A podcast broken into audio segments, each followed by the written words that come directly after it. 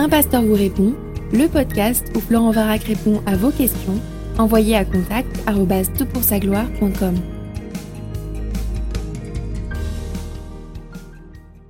Alors la question qui nous préoccupe pour ce podcast n'est pas, euh, ne me vient pas d'une question que j'ai reçue sur le web, mais c'est une question que j'ai envie de poser à un ami qui m'est très cher, qui a eu un impact et qui a encore un impact dans ma vie très euh, régulièrement.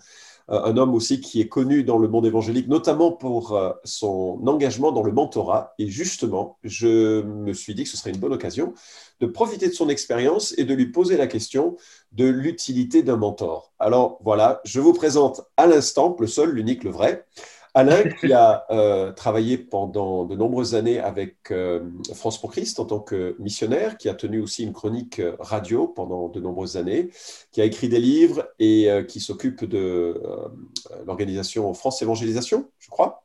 Enfin, tu donneras quelques détails, je fais quelques erreurs à ce sujet, et, et, qui a voyagé dans le monde francophone de façon très, très régulière pour parler du mentorat. Alors, je suis vraiment reconnaissant, Alain, que tu sois parmi euh, nous pour ce podcast. Bonjour. Bonjour. Très heureux de te retrouver, Florent, avec plaisir. Alors, on parle beaucoup de mentorat. Tu es l'auteur euh, d'un site qui s'intitule ou qui se euh, lit paroledementor.com. Tu es le mentor de nombreux serviteurs de Dieu. Est-ce que tu peux définir ce qu'est le mentorat? Alors, dans ta question, il y a plusieurs, choses qu'il faudrait relever. D'abord, euh, est-ce qu'on parle beaucoup du mentorat? À mon avis, pas assez. Je sens dans la culture française en particulier, euh, euh, disons, oui, culture française, parce que dans la culture africaine, francophone, je n'observe pas les mêmes réticences. Donc, je ne suis, suis pas sûr qu'on parle suffisamment du mentorat parce que je pense que ça serait vraiment nécessaire. Je peux prendre un exemple. J'ai fait récemment un webinaire avec les référents jeunesse du CNEF. Et à la fin de ce webinaire, ils ont tous dit, mais nous, on n'est pas accompagnés. Et si tu veux une définition du mentorat, le mentorat, c'est accompagner des leaders pour, dans leur vie personnelle et dans leur ministère. Alors, est-ce qu'on parle assez du mentorat? Je crois pas, parce que beaucoup de serviteurs de Dieu se retrouvent seuls, non accompagnés, euh, seuls pour leurs décisions. Euh, souvent, quand je parle du mentorat, je fais une liste des raisons d'abandon du ministère. C'est une thèse de Vaux-sur-Seine qui a été faite sur les, euh, une enquête sur les pasteurs baptistes. Et quand on voit la liste des difficultés rencontrées par les pasteurs dans leur ministère, on se dit, mais les pauvres gars, ils ont voulu se battre avec ça tout seuls au lieu d'avoir quelqu'un à qui ils peuvent en parler et être accompagnés pour faire face à leurs difficultés. Donc, le mentorat, à mon avis, on n'en parle pas assez.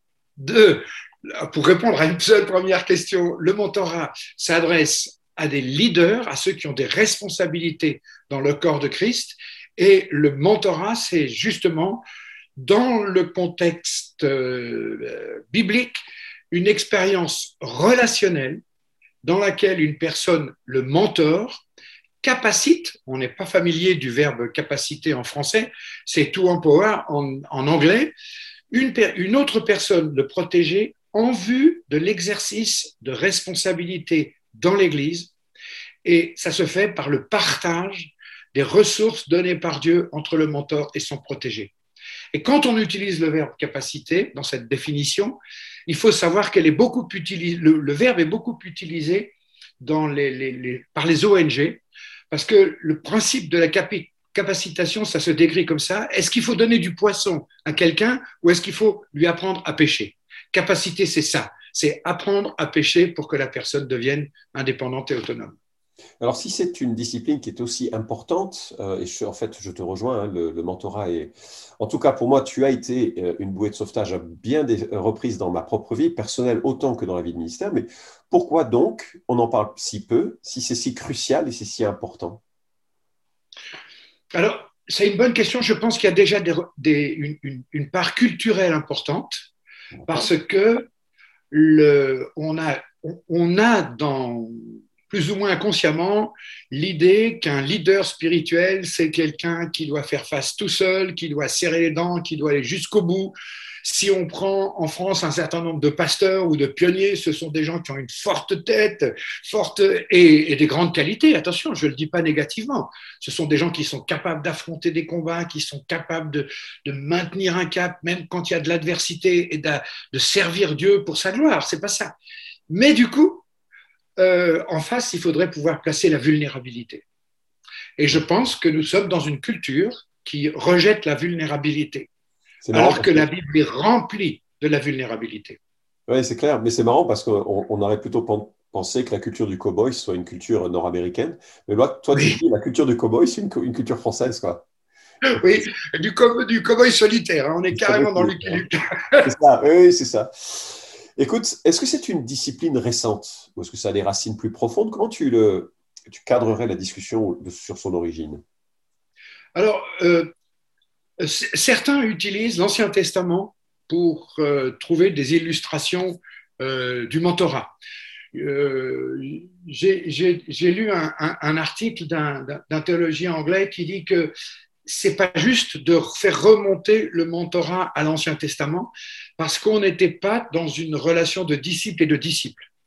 quand on prend Élie, Élisée, euh, Élie était, le maître et, l'autre était à ses pieds. Et dans le mentorat, on n'est pas dans ce type de, relation. On est dans l'accompagnement de disciples.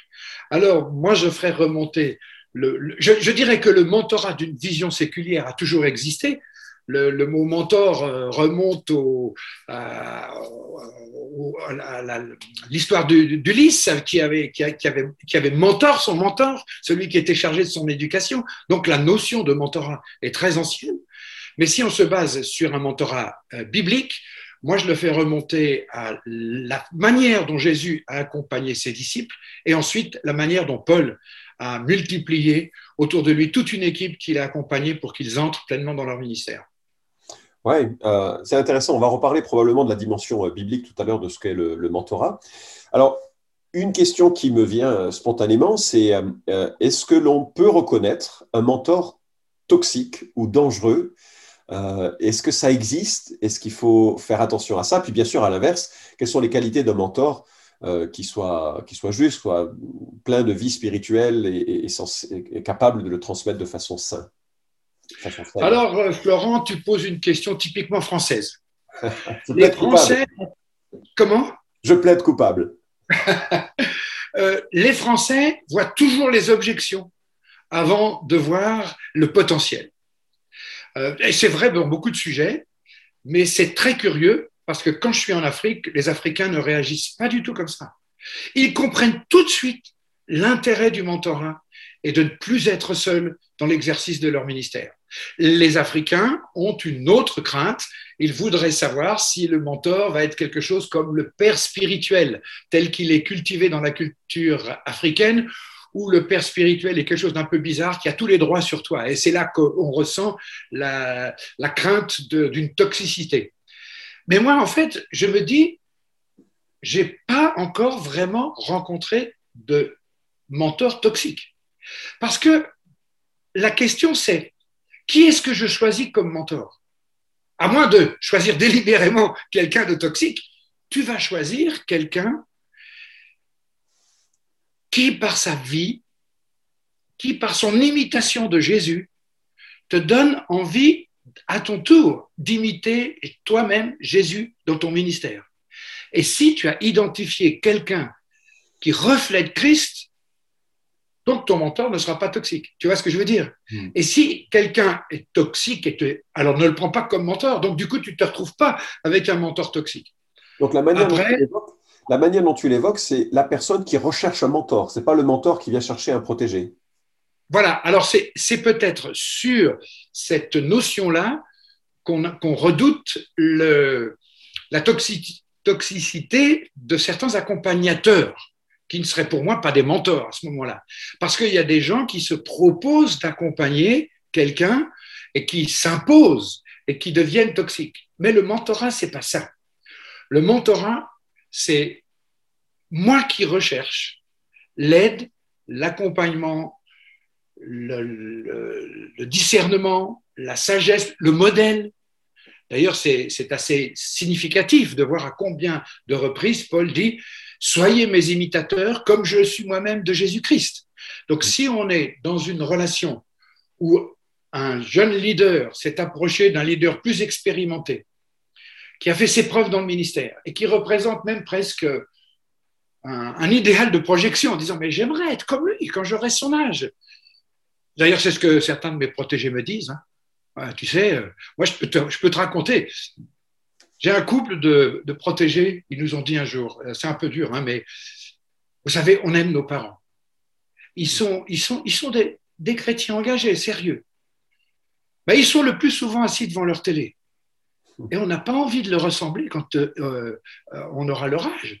Nous, on a envie de te ressembler à toi. Toi, tu es engagé, tu vis pour Christ. Et nous, on aimerait te ressembler plus tard. Et c'est pour ça qu'on veut que tu sois notre mentor. Mhm. Tu comprends? C'est un peu cash, mais ça illustre assez bien aussi ce qu'on peut rechercher dans un mentor, pourquoi on le choisit. Et si on l'a choisi dans, ces, dans ce contexte-là, je vois pas trop où pourrait se trouver la toxicité. Excellent. Par contre, en admettant que tu aies commencé une relation avec quelqu'un et qu'il commence à empiéter trop, euh, prendre des décisions à ta place, enfin, etc. On, pourrait, on, discutera peut-être dans un autre podcast des éléments de toxicité dans le leadership. Eh bien, il suffit d'arrêter la relation. C'est aussi simple que ça. Oui, tout à fait. Oui, excellent. Alors, tu n'as pas abordé les qualités d'un mentor. Ce serait quoi pour toi les qualités? Alors, tu l'as évoqué quand même en disant il donne envie de, suivre Jésus. Enfin, il y, a, il y, a, quelque chose qui, est, qui, qui attire. Mais si tu pouvais résumer un peu ces qualités, tu dirais quoi?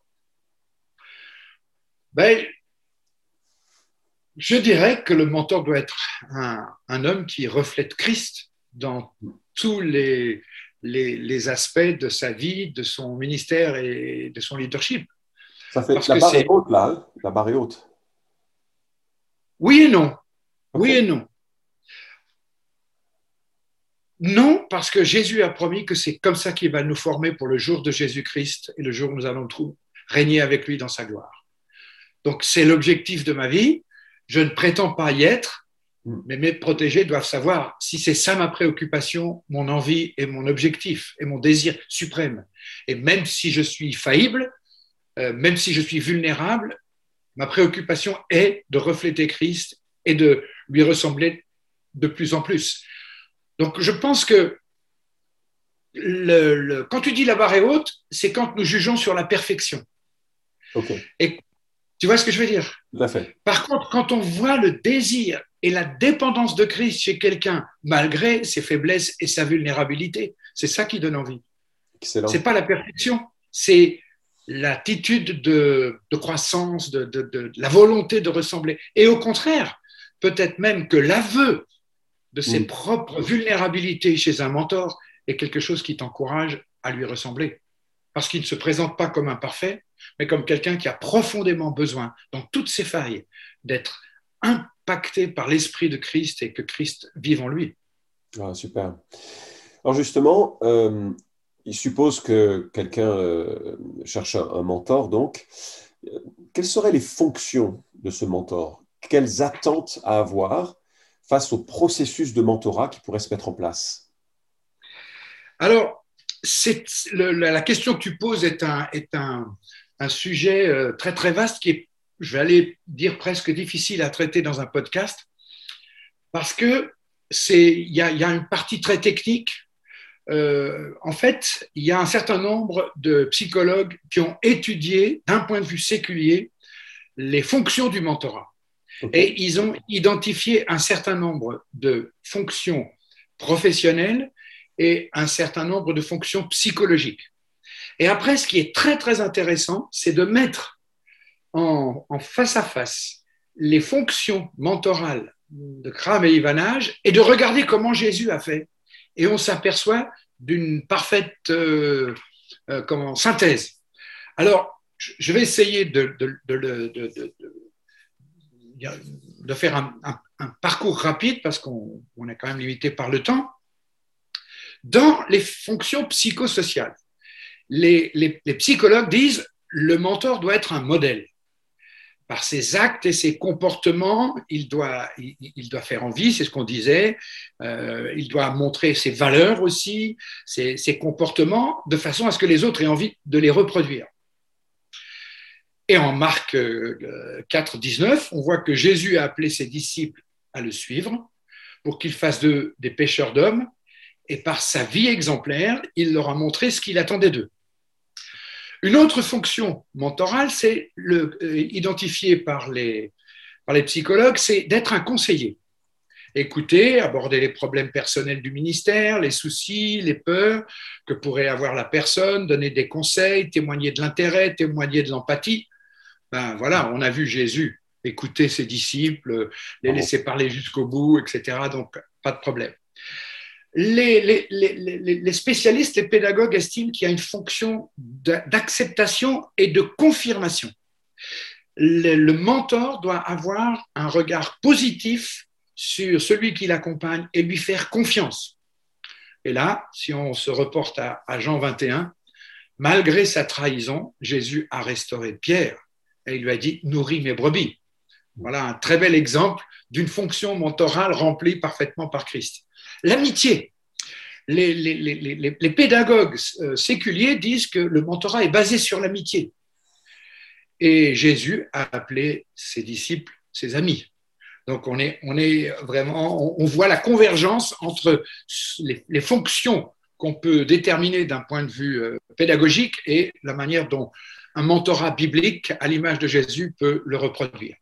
Ensuite, il y a des fonctions dites professionnelles quand il s'agit de, séculiers, nous on va dire de ministères, les, pédagogues disent qu'il faut produire une exposition et une visibilité pour le, mentorer, c'est-à-dire lui permettre à des décideurs de reconnaître, d'apprécier les compétences du, euh, mentoré, euh, que d'autres connaissent les, talents et les capacités spécifiques de ses disciples.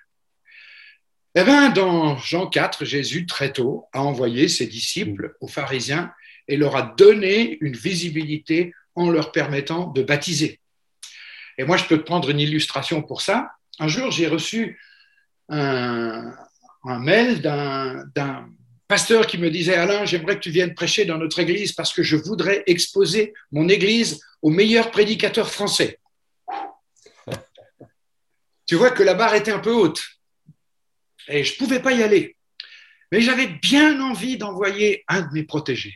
Alors j'ai écrit au pasteur, j'ai dit, écoute, je ne peux pas venir, mais je voudrais bien t'envoyer un jeune de 24 ans qui, voilà. Et j'ai, je me suis renseigné auprès de mon protégé, tu prépares bien ton message, hein, parce que le gars là-bas, il a un doctorat, il est très exigeant et tout. Ouais, ouais, ça se fait, pas de souci, Alain, j'ai préparé mon message, c'est bon. Et moi, j'avais quand même un petit peu peur, comment ça va se passer. Et le gars, j'attendais, je, l'ai téléphoné, il m'a dit, ouais, c'était bien, je me suis bien entendu avec le pasteur, c'était vraiment super sympa et tout. Je dis, j'espère que le pasteur va dire que c'est aussi super sympa que ça. Et j'attendais le mail, le mail. Et au bout de trois semaines, j'ai reçu un mail du pasteur. Alain, avec le gars que tu m'as envoyé, c'était formidable. Est-ce que tu as d'autres gars comme ça à m'envoyer Parce que je voudrais exposer mon église aux meilleurs prédicateurs français? Je lui ai envoyé un deuxième de mes protégés. Ils sont tous les deux retournés deux fois et moi, j'ai plus jamais été invité. tu vois comment Oui, tu vois comment le mentor peut exposer et donner de la visibilité. Et nos protégés nous disent, vous avez été un accélérateur dans l'émergence de notre euh, Alors, il reste encore, euh, on a le temps, il reste encore quatre euh, fonctions euh, professionnelles. Je vais vite les parcourir, ça te va? Ça me va très bien, c'est important. D'accord. Donc, les pédagogues disent qu'il faut que le mentor a une fonction d'accompagnement, c'est-à-dire qu'il partage ses idées, qu'il donne des retours, qu'il propose des stratégies, qu'il aide à, à voir. Et Jésus a envoyé ses disciples en mission deux par deux. Il leur a donné des stratégies pour réussir leur ministère. Il y a une notion qui s'appelle le parrainage dans les fonctions mentorales, c'est-à-dire soutenir, être attentif aux besoins de, ceux qu'on accompagne. Eh bien, Jésus a choisi ses disciples afin qu'ils aillent, qu'ils portent du fruit et qu'ils obtiennent tout ce qu'ils demandaient en son nom, dans Jean 15, 16. Une autre euh, fonction mentorale, c'est la protection. Il faut minimiser les facteurs de crise et de risque dans des circonstances euh, controversées et réduire aussi les, risques pour les, les mentorés qu'on accompagne. Quand les pharisiens ont accusé les disciples de ne pas respecter le sabbat, c'est Jésus lui-même qui a mm. pris la défense des disciples dans Matthieu 12. Et moi, j'ai eu plusieurs fois euh, des situations où j'ai dû prendre position pour protéger euh, certains de, mes mentorés. Parce que soit ils étaient mis en question, soit on leur, on leur voulait pas du bien. Je, me rappelle d'une situation où j'ai entendu une œuvre qui souhaitait embaucher un de mes protégés. Mais j'ai très bien compris que ce qu'il voulait, c'était la valeur ajoutée de se protéger, mais il n'était pas du tout préoccupé par son développement personnel, par euh, euh, son épanouissement dans le, dans le ministère. Et j'ai dit au gars, écoute, fais attention. C'est pas toi qu'on veut, c'est tes compétences seulement. Hmm. Et tu ne seras pas accompagné. Et le gars m'a répondu, je te remercie Alain, tu protèges mes fesses. Tu comprends? Mes arrières, tu assures mes arrières. C'est excellent. Et la dernière, euh, la dernière fonction mentorale, euh, euh, identifiée par les pédagogues, c'est la nécessité de lancer des défis. Et là, Jésus, en Jean 6, a testé la foi de ses disciples en les mettant dans une situation impossible, nourrir 15 000 personnes.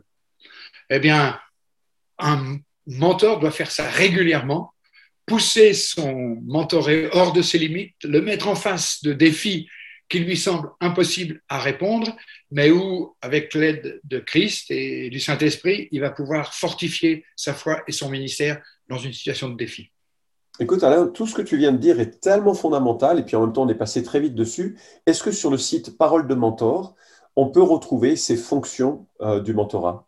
Oui, absolument. Il y a donc, si vous allez sur paroledementor.com, il y a un onglet qui s'appelle Mentorat, et là-dedans, euh, les, tableaux, etc., tout figure, euh, article par article, il faut compiler. Si vous relisez, il y a toute une suite d'articles, vous trouverez euh, l'essentiel de ce que nous venons d'évoquer ce matin. c'est excellent. Alors évidemment, ça, donne envie hein, quand on entend cela, quand on entend le développement que cela a donné. Moi, je, vois autour de toi, il y a tellement de personnes que, tu as impactées et ils, euh, rapportent euh, leur enracinement et, leur envol en quelque sorte à cet engagement que tu as eu à leur côté.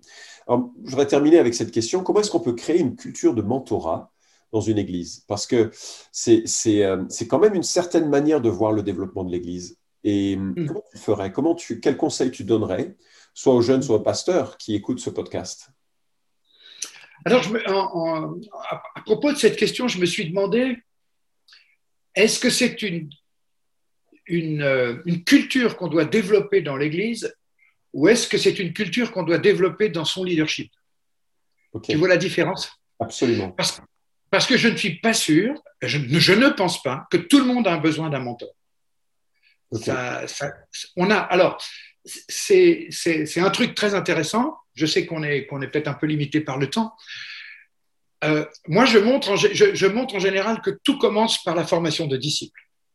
Et puis, une fois que la formation de disciples est complète, que les dons ont été identifiés, que quelqu'un est envoyé, il entre dans un ministère, c'est à partir de ce moment-là que le mentorat prolonge tout en maintenant on, va être disciple toute notre vie. Euh, toi et moi, on est des disciples, même en, exerçant des responsabilités. Mais c'est ceux qui entrent dans le leadership qui ont besoin d'être accompagnés dans leur leadership.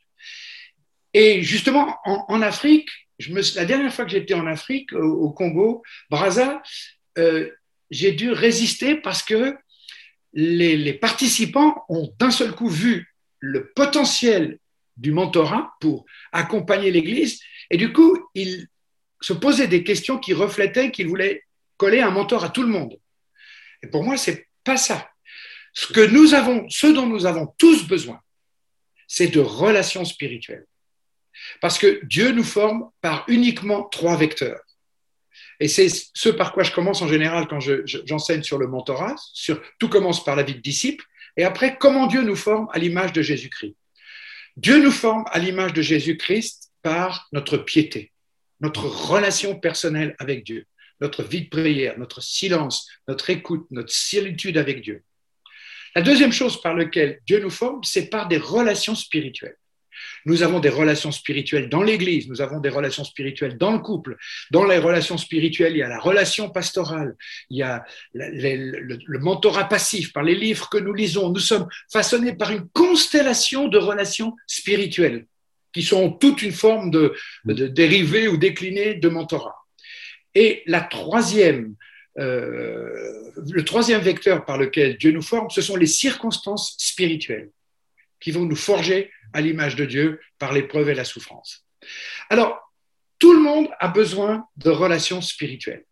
Tout le monde a besoin de faire partie d'une église. Tout le monde a besoin d'avoir des amis spirituels. Tout le monde a besoin de prier dans son couple. Tout le monde a besoin de, cette multiplication de relations spirituelles. Et on doit développer dans l'église une culture qui favorise les relations spirituelles par lesquelles Dieu va nous former.